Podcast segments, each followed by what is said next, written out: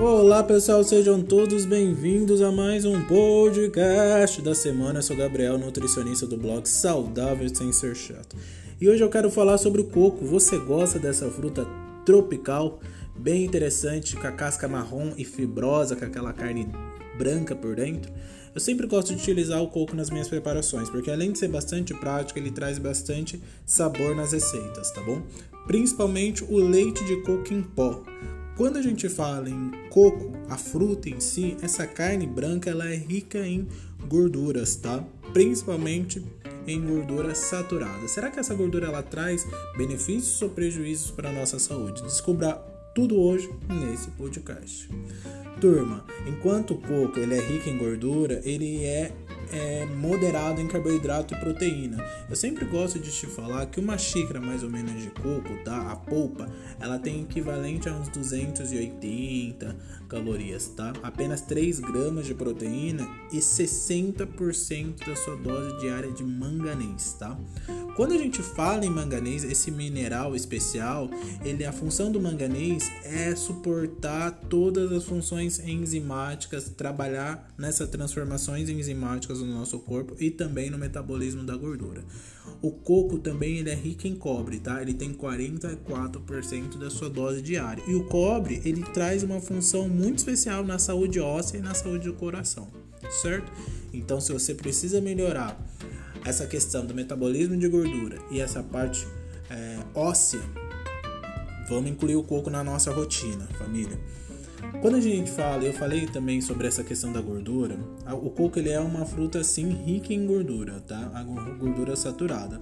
Essa gordura saturada é um tipo de gordura que a gente chama de TCM, tá? O que, que é TCM?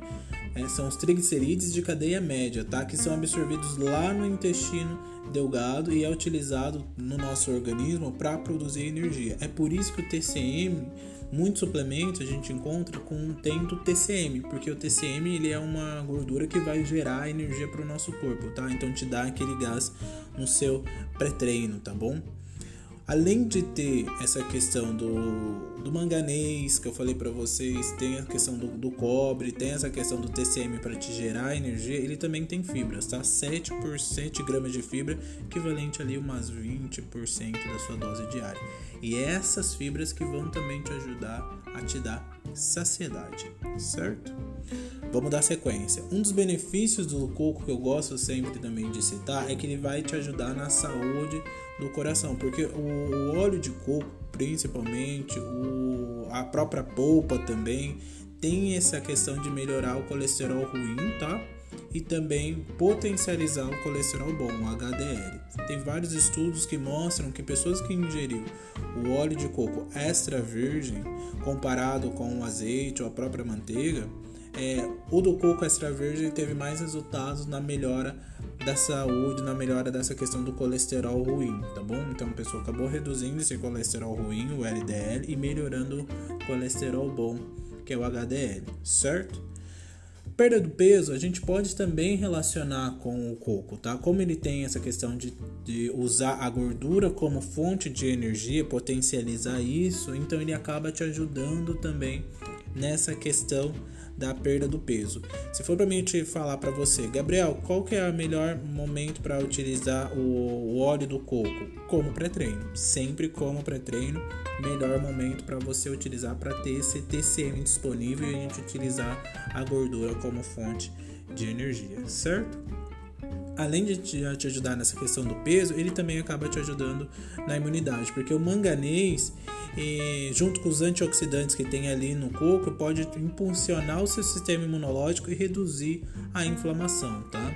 Os TCMs dessas frutas também têm essas propriedades antivirais, antifúngicas e supressoras de tumores, então isso acaba sendo bem interessante para a imunidade incluir o coco, tá? Desvantagens. A desvantagem é também está relacionado com essa questão da gordura. Então tem que usar com moderação, família. Usando com moderação sempre. A gente não vai ultrapassar em torno de 60 gramas da fruta, tá? Ou 20 gramas do óleo, sempre nessa quantidade máxima, tá? Não vamos ultrapassar para não ter esse excesso também de gordura, tá? O equilíbrio é a chave do sucesso, tanto para melhorar essa questão de utilizar como um nutriente para melhorar essa questão da saúde cardíaca ou como uma função de energética para melhorar o seu treino, tá?